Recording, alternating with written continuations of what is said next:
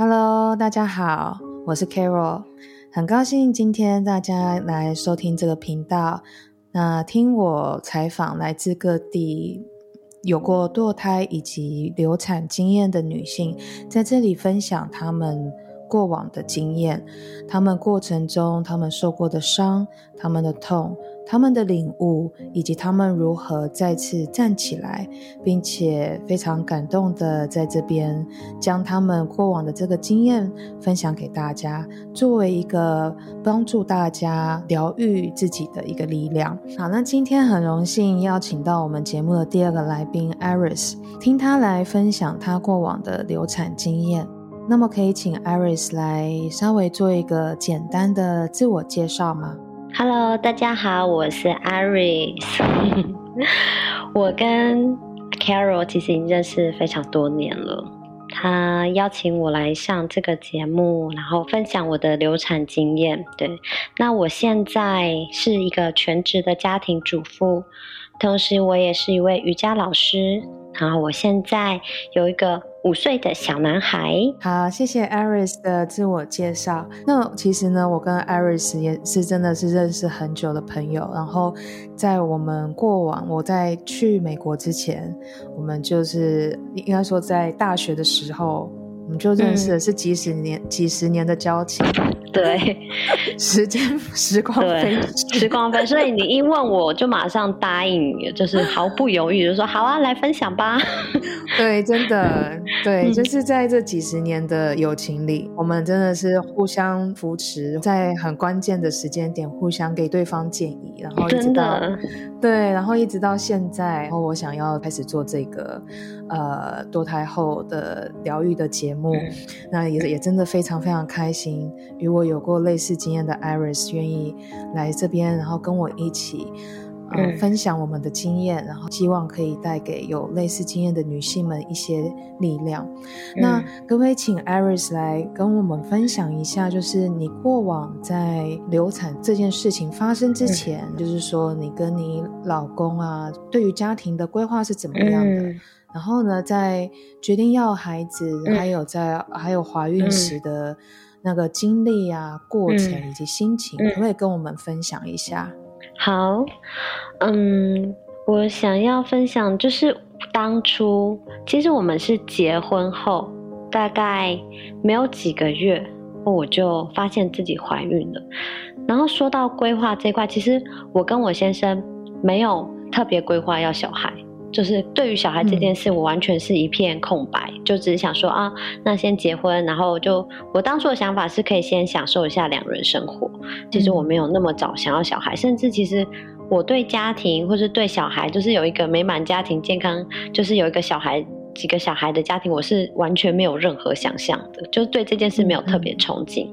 所以当时那时候我怀孕的时候，其实我是还蛮。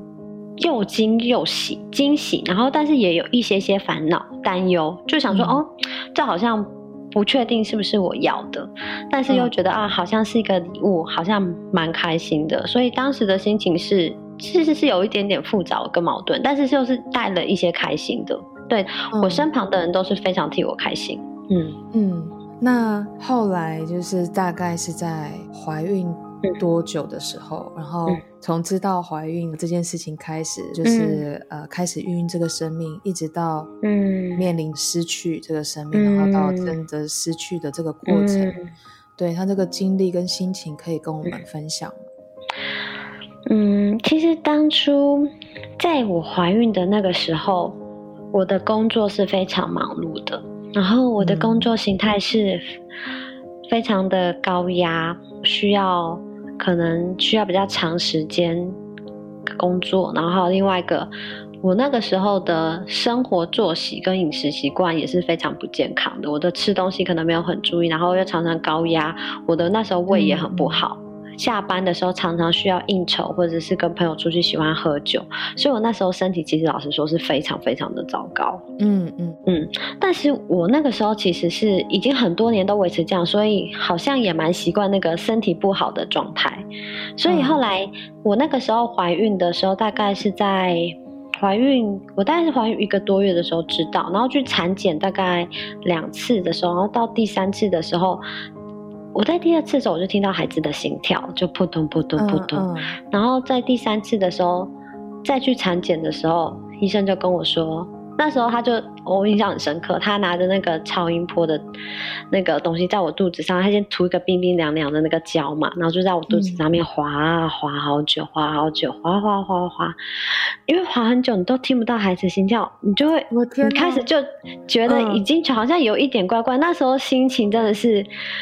那时心情是充满了恐惧跟害怕，你不知道发生什么事情。然后后来滑了很久，医生就跟我说。小朋友没有，就孩子没有心跳了，他们找不到心跳。那个时候，世界很像是突然被关灯的感觉，就是 是眼前是亮，但是你心里感觉是一片黑。对，然后原本是医生都是很喜悦、轻松跟你聊天，后来走出诊间的时候，医生是还蛮就是脸蛮沉重的。然后后来我就是大概隔了一两周，然后医生就帮我。安排了那个手术，后来我就换了家医院再去检查一次，同样是没有心跳，然后就安排了手术要去把孩子孩子拿出来。嗯，那时候印象很深刻，就排了手术之后，我就是要进那个手术房嘛，就是。躺在那病床上，然后就到那时候，我还一直让自己故作镇定，就是让自己不要看到起来像一个很惊慌、手足无措的小孩这样，所以我就故作镇定，还很轻松这样子说：“哦，那待会就麻烦你们什么之类的。”然后我就是他们就帮我打了麻醉，所以当我再醒来的时候，其实我不知道过程发生什么事，但是在醒来的时候，就是他们已经把流产这件事情已经完成了，然后完成之后。我醒来第一个感觉就是好冷好冷，因为那个麻醉药剂退了，对，所以我就开始很冷，然后就一直发抖，一直发抖。其实我怀孕的时候，我有让我的直属的老板知道，对，嗯，后来我就是堕胎，不是堕胎，我那时候是流产之后，然后我就手术之后，我就大概请了两周的假，在家里休息。那两周的时候。其实我现在回想起来，其实那已经是我怀孕、流产这件事七年前的事情。我那时候，我到现在还是印象很深刻。我躺在床上，我妈妈照顾我，然后我自己订了小产的月子餐。我那时候的感觉，就是我我感觉不到外面的其他人，我只感觉到我自己的痛苦跟悲伤。我感觉完全感觉不到外面其他人。然后我那个情绪是非常的低落跟愤怒的。然后我那愤怒脸去哪里，你知道吗？我想要跟那个。月月子餐的人说抱歉，就他们可能有送错餐，然后我就打电话去跟他们 argue 很凶骂人，但是其实我平常不会那样，可是我那时候是那股怒气没有办法去，你知道吗？就是跟月子餐的人对他们很凶这样子，客服人员，所以我要跟他们说对不起。对，那时候我我完全没有办法控制我自己，然后根据我妈妈事后跟我说，她说我那时候看起来超级恐怖的，就是很凶。他说我那时候很凶，可是我自己完全没有感觉。我能感觉到我身旁的人是隐隐约约感觉到他们是在担心我，我知道，可是我不知道，我没有感办法感受到我自己是在一个很愤怒又很紧绷又很。又很压力的一个沮丧的一个状态，我在那个状态维持了，就是在家大概那两周，嗯，然后我就回去公司上班了。但是因为回去公司上班的时候，大多数公司的人都不知道这件事情，嗯，在亚洲文化里面，这也不是一个会很自然拿出来说，哎，我跟你说我流产，说请了两个礼拜假，大家不会这样讲吗？对，这件事情没有人会当着面讲出来，而且我觉得。我也很难以对别人启齿说哦，我是我请两个礼拜假，就是我是因为流产在家休息。我只能跟我同事说我身体不舒服。只有少数的同事知道，他们会给我一个就是我懂，很多女生都会经历过那种眼神，很隐晦的安慰我。没有人知道人也没有很。就是他们不会很明白安慰我，变变成这件事情让我有一种错乱的感觉，好像这件事情没有发生过，但是它的的确确在我身上很深刻的发生。我进了手术室，然后我的小孩离开我的身体，但是我有个很错乱感觉，就是我回到我原本世界，这好像一切都没有发生，太阳继续转，大家还是认真工作，好像也没有发生什么事情，就是跟大家有说有笑，仿佛这件事是没有发生过，就会让我有一种很错乱的感觉。可是我回到家的时候，我内心又会很难过，就是那个难过是没有消除的。然后，可是我就是继续用这个方式就是用工作来有点像麻痹自己。嗯，对，其实这件事情给我一个嗯很大的一个转人生转折点。对，因为我还记得，就是以前我认识 Iris 的时候，她一直都是很优秀的一位女性，然后包括在职场上，她工作能力也是非常强。然后那个时候我印象很深刻的是，当时你是做那种呃迄今的 RM 嘛，嗯嗯，工作的压力非常大，然后 working pace 也是超级快，然后你原本也是在那份职缺上面就是一直很尽心尽力。之后我知道你。就是流产这件事情，那时候你很认真的跟我讲说，就是对于你已经没有像以前那样子，真的就是把工作放在自己的第一个 priority 了。好像这件事情对带给你带来的影响真的非常的大。嗯，其实我觉得这是我人生到目前为止最重要的一个转转折点，它让我的人生直接往另外一个方向走，因为我在流产之后。大概两三个月之后，我就辞职了。然后这辞职有一大部分是我先生很鼓励我，因为其实我是一个好胜心非常强的人，然后我会希望我在工作上的表现是最好的，所以我就是非常的渴望别人的认同跟认可，所以我把我全部的心力都投注在上面，包括我牺牲我当时的健康。嗯，我我会觉得这是我人生最想要的事情，然后我投入了很多进去，但是其实我已经没有发现到我的身体一直在跟我抗议。其实，在我流产之前，我的胃就常常胃食道逆流，非常不好，常常很容易感冒，小病不断。但是我完全没有意识到这件事，我只是觉得这件事就很正常，人不都会生病吗？但我现在回想起来，我那时候真的是，真的那时候真的是着了魔，你知道吗？着了魔，身体烂掉都还不自知。对，身体对，答对。然后我觉得这这个孩子的他短暂的拜访了我，然后又离开，我觉得这就是在我敲响了一个钟，你知道吗？在我身，就是把我敲醒，从那个世界里面。敲醒就是一巴掌打醒的感觉，不是用敲，是一巴掌那种很痛的打醒的感觉。我才突然有醒过来，想说我到底我的人生，我想要的是什么？你继续，你继续。刚才说讲到说你打了一巴掌，然后呢？对，打了一巴掌。然后那时候我我先生他其实他一直在我身旁是扮演就是陪伴跟守护的角色，他其实不会。他他知道我听不进去，所以他不会告诉我说：“我觉得你应该休息，你应该停下。”他从来不会这样，他只在默默旁边陪伴我。但是因为这段这次事情的时候，他其实就是有点站出来提醒我，应该要好好想想我的身体，我这件事，我是不是应该停下来，停下自己的脚步，重试一下，检视一下人生。所以就是在我我一半是我先生。的鼓励之下，然后因为有一部分的我其实不愿意放弃原本的那个自己幻想的荣耀，跟自己幻想的成就感，是有点舍不得放弃。你会觉得已经努力到现在了，好像很多事情已经前途工作上前途一片光明，好像你有很多的未来，好像是有很多东西可以往前进，但是你要在这里戛戛然而止。但是可是那其实我现在回想起来，我就觉得那些是真的是我想要的嘛？我会。我那时候其实自己不太知道自己要什么。我那时候在追求是大多数觉得大多数人觉得好跟他想要的东西，所以其实那时候我追求的东西是别人想要的。嗯，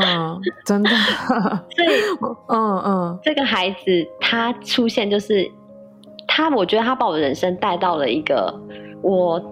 真正想要的方向，嗯，我觉得可以跟我们分享，就是更深入一点嘛，这个心路转折历程。嗯，对，其实我那个时候我在离职之后呢，我的心情还是是沮丧，但是没有那么沮丧，因为我就开始离职之后，就突然觉得人生一片光明。我那时候的心情有一点像是大学刚毕业。大学刚毕业的时候，觉得哇，我什么工作都可以找，我什么事都可以做，好像又有新的人生。我那时候是这种感觉。然后因为工作很久嘛，没有放长假，所以我就跟朋友一直出去玩。然后我中间还去了一趟西藏，对，还去去去了一趟西藏。我大概中间，哎，那我有问题，你是怎么样透过这个这个过程，然后才发真的发现说？自己想要的生活跟自己想要的目标。因为你你刚才有提到说，先前就是你先前一直在追求别人想要的成功嘛，嗯，一直到这件事情发生，才发现说，哎，其实这个都是其他人想要，并不是自己想要的。就是你如何就是在经由这件事情发生之后，真的下定决心改变，改变，一直到真的发现自己想要的生活，然后开始真的做自己，这样。嗯嗯，我我必须老实说，就是我那个时候不是当下完全就立刻有这种感受，其实是我嗯流产之后，然后我开启了另外一个人生之后，再回头看，才发现。每一块东西串起来是有这些意义的。我当时很强烈的感受只有，只有说，其实我那时候还不知道我要的是什么，但是我知道我不想要继续在那边让我的身体继续变烂。对，所以我那时候的感受，我还不知道我想要的人生是什么。但是我那时候只知道，我不想要在这里继续，因为我不想要再让我的我的身体已经承受不了这样的状态了。还有我的整个人的心情或各方面，其实我已经有点超出我的控制。我只我想要帮我自己停下来。我那时候只知道到这里，但我知道什么时候要开启我自己的人生。老实说，已经是大概五年后、六年后的事情了。到现在慢慢一步一步，我是回头再看。因为其实我说过，我流产已经七年前的事情。我再回头看这件事情，我才知道这件事情的意义原来是这么的重大。当下只觉得这是一个非常大的伤痛，甚至有可以说是一点点的嗯羞耻吧。就觉得这件事情会有一种很大的感受，还有一个难受，就是羞耻跟内疚。你会觉得？我想到说，嗯，你说，对，你说，你说，没有，因为我想到说。你先前是一个蛮不顾身体的人，然后到怀孕到发生这件事情，也知道可能是自己的身体状况导致于有这样的结果。我想那个那那种那种心情一定是超级复杂的。嗯，我那时候是有一种很内疚的感觉，就是是因为我没有照顾好这个身体，都是我的错，所以这个孩子再留不住，然后都是我的错，我都是没有把自己那个照顾好，或者是然后我就会开始一直回想我自己是不是在怀孕的中间有做了什么事情，所以才会有这是不是吃太多冰的，或者是太晚睡觉，就开始不断的检讨自己是不是做错了什么。就是我那时候有一个很强烈的感受，就是很做不知道自己做错了什么，然后觉得很内疚，对不起那孩子，还有很有点羞愧，就不敢跟人家讲这件事情。哎，其实那个我另外一个呃节目有提到过，就是就是其实女性在面经历过堕胎或流产之后，其实我们面临的是一个死亡的伤痛。那面临死亡的伤痛，它其实会有经历五个阶段的心情，它会经历沮丧。愤怒 就是你对月子 月子中心发脾气的愤怒，对，沮丧、愤怒、自责，然后讨价还价，最后接受。就这五个阶段，它其实会一直跳来跳去。然后，其实每个人面对面对死亡的这个过程不一样，需要花时间，真的能够让他 get over，就是抚平的那个时间也不一样。有时候真的花到数年的时间，甚至。一辈子可能都还在以这个伤痛为伍，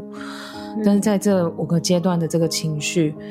我们真的就只能让他好好的发泄，因为这个伤痛不发泄的话，他会在。嗯，其实说到这个，你刚刚说到那个五个阶段，我最后阶段接受，其实是已经是事情发生的五年之后，我才开始就是正视这这些事情，因为我在我刚刚提到说我是。流产之后，我就先辞职嘛。辞职之后，我就先去西藏。我还有说那是人生的转折点，是因为我在那时候接触了瑜伽。我刚刚提说我是一个瑜伽老师，我在那时候接触了瑜伽，然后带给我很大平静。所以在这一年当中，我是完全没有办法接受人家跟我讲流产，然后我也不敢看人家怀孕的东西。只要有相关的议题，我一定都是封锁，我不敢去面对，觉得太那个就会触及我内心的伤痛。然后我也不想要。有些人会希望赶快再怀下一个孩子，因为对我而言，我是需要时间去面对这个很不很伤痛的感觉，所以我是一年后，我觉得好像心情比较好了，才愿意再重新考虑怀孕的这件事情。嗯，然后我说，真的到我要疗愈这件事情，已经是五年后有一天，因为我有在学瑜伽嘛，然后瑜伽里面大家都知道那个大休息，大休息之后会全分放松身体，我会固定帮自己做身体扫描。身体扫描就是我会关照我身体的每一个部分，看下是他们会有什么感受跟讯息。然后我那一天是看到我的，就是我的髋跟骨盆那边，我那天的感受是突然觉得那边很紧，很不舒服，有一个很重的压力在那边的感觉。我身体先感受到那边。感受到这感受，然后我再去进一步的感觉之后，突然有一个帮，就是我流产这件事的这件事突然跳出来。其实我已经差差不多快忘记这件事情了。对，就是已经用时间去抚，我也觉得已经我一直以为用时间去抚平的伤痛，因为那个已经是我流产后五年的事情了。然后帮这个记忆突然，我想到我在手术台上。做的手术很冷，然后还有当下那个整个被包住很紧，好像是被包在一个黑色的球里面，没有办法有呼吸的空间，那种感受又出现了。嗯，然后我就开始学习跟那个感受在一起，我就陪伴那个感受。慢慢的，我同意这个感受之后，他好像突然就慢慢放松了。然后接下来，突然有另外一个影像出现，就是我看到的一个影像是。那个时候就是有一个小小软软的身体，其实我看不太清楚脸，但是我感受到那很温暖的感受到我身体，然后我就有一种很温暖的感觉，突然就有种很温暖的感觉，然后又跳到另外一个影像，就是那个时候很像在那个感觉很像做梦，就是我住在一个三间小屋里面，然后我无意间救了一个受伤的鹿到我们家的院子围篱。然后，因为它是野生动物，所以我们是放在围院子围里，然后去照顾它、养它，嗯，就是照顾它一阵子，然后它伤就慢慢好。它是一个受伤的鹿，它伤就慢慢好。那有一天我早上起来的时候，它已经不见了，就一种哇，很失落的感觉。可是你很失落，可是那时候你又知道说。他只是伤好了，他回去他应该要去的地方。我觉得那个你，我我现在听起来，我觉得那个你跟那个鹿的那个缘分，感觉像是你们你跟那个孩子的前世今生的缘分哎。我觉得我那时候我的突然就看到这影像，然后我突然就对于就是失去这孩子感到很释怀，因为我我不知道是不是你说的前世今生。那时候我就会觉得我的孩子他感觉就是他本来就是来这个世界上就是。他的计划就是这么短的时间，然后他的计划就是他来到这世界上这么短时间，然后提醒了妈妈要好好过自己的人生，不要再糟蹋自己的身体了。就是他，嗯，他的任务就是这样子，他达成了他的任务，然后他就回去他要去的地方。对，因为我想到，我想到你，你，你看到那个景象，嗯，就是在那个时候。不好意思，因为我我我是催眠师，然后我有很多那种前世今生的个案，嗯，就就是我我直接联想到的是，呃，那个路在那个路跟你在那个时候，你陪伴他陪他那一段时间，然后帮他疗伤，让他又可以再次前行。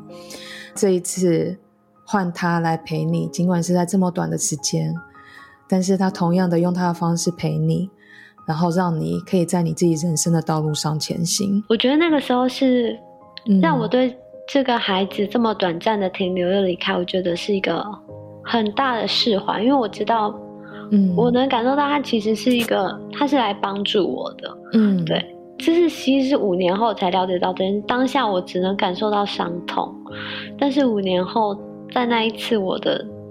你也可以说是自我疗愈的过程，我能感受到。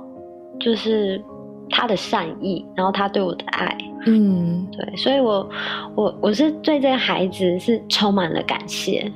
我只能对他说我充满了感谢，而且我觉得他来到我生命中是有非常大的意义。即使时间是这么短，在这边我要不好意思，我要插话一下，就是我要推荐给呃大家一本书，叫做《灵魂的出生前计划》。那里面它有几个章节是在描述堕胎与流产。那其实，在堕胎与流产，根据灵呃灵魂的层面呢，都是一个安排。那这个安排就有可能有可能像是 Iris 刚才提的，就是其实都是一个互相的陪伴，然后帮助对方持续的前进，走自己人生的路，是会是一个安排，然后也有可能是其他。但是我觉得那本书当初在呃疗愈我堕胎的时候，也是有非常大的帮助。就现在回头看，也也会知道说啊，原来那些灵魂他们来，他们的安排原来是这个样子。就当下虽然痛苦，但时间拉长远来看，他们对我们人生的陪伴的意义，那个是永远的。嗯嗯，我觉得就是我认为你生命中每一个发生的事情，其实都是一份礼物。即使你在当下看起来是很辛苦的，可是我觉得，就是我觉得我是够幸运。能看见这份礼物背后的爱，所以我觉得我是感到很幸运、很跟很感恩。对，嗯，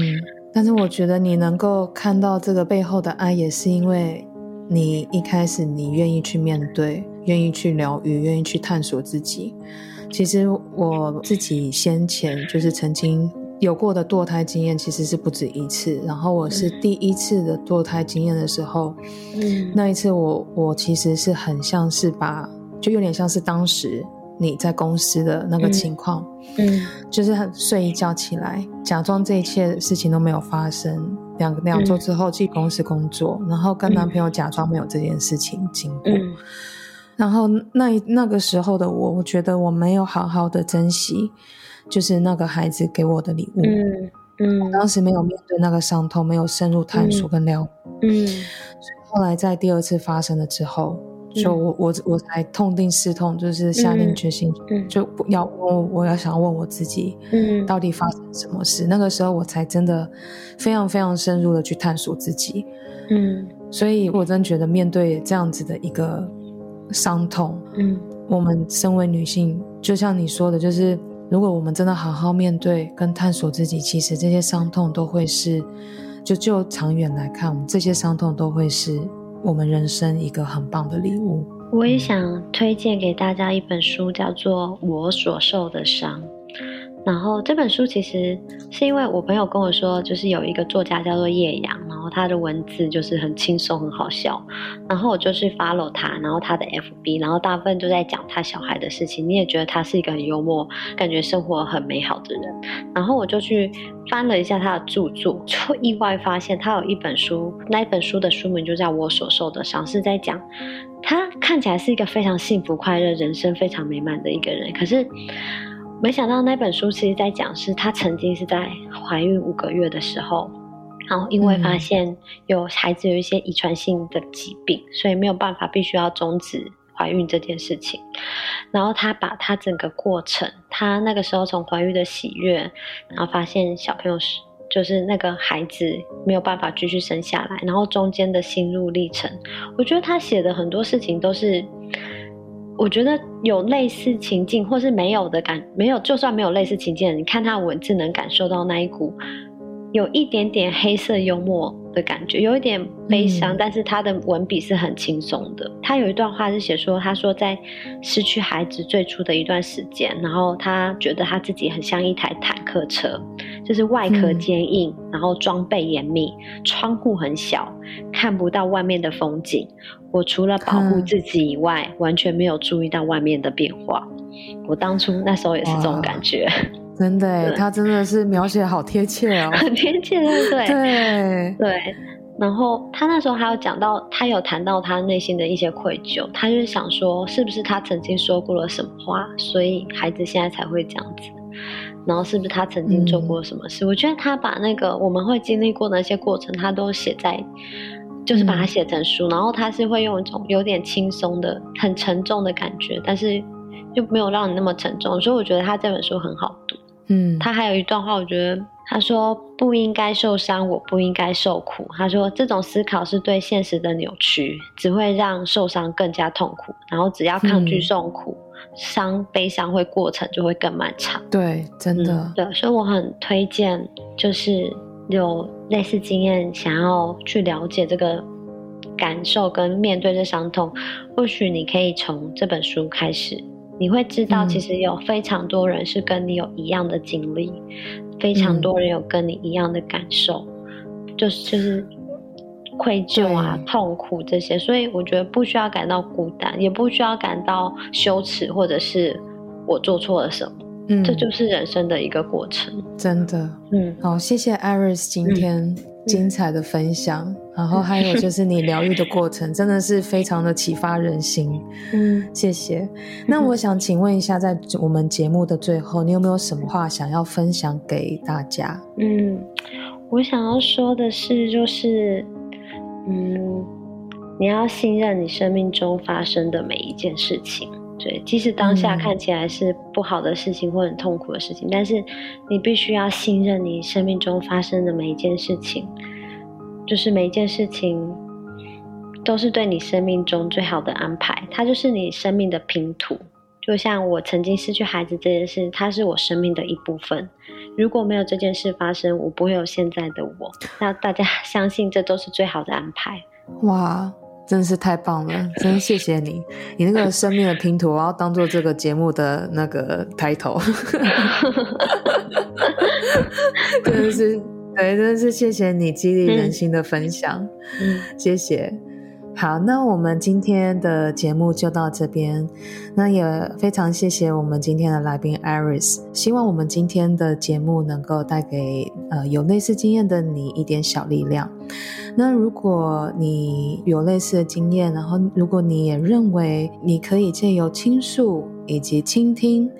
来得到疗愈的力量的话，欢迎你把这个我们的频道分享给你觉得需要的人，或者是也欢迎加入我的行列，跟我一起分享我们过往的经验。那如果有兴趣想要知道更多，也欢迎 follow 我的 IG，我的 IG 是 Carolyn 的 JJ C A R O L I N 点 JJ。谢谢大家，我们下次见。